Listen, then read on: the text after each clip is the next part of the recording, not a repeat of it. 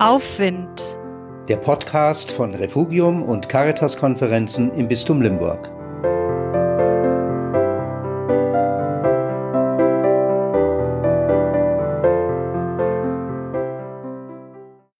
Beten tut gut, aber psst, bloß nicht laut sagen.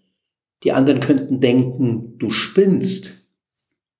Beten ist doch höchstens was für die Kinder, für die Alten, für die ganz frommen.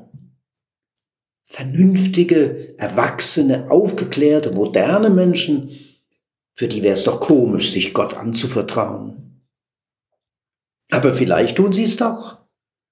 Im stillen Kämmerlein, ganz für sich, ohne große Worte. Teresa von Avila sagt, Beten ist Verweilen bei einem Freund, mit dem ich oft und gern allein zusammenkomme, weil ich weiß, dass er mich liebt.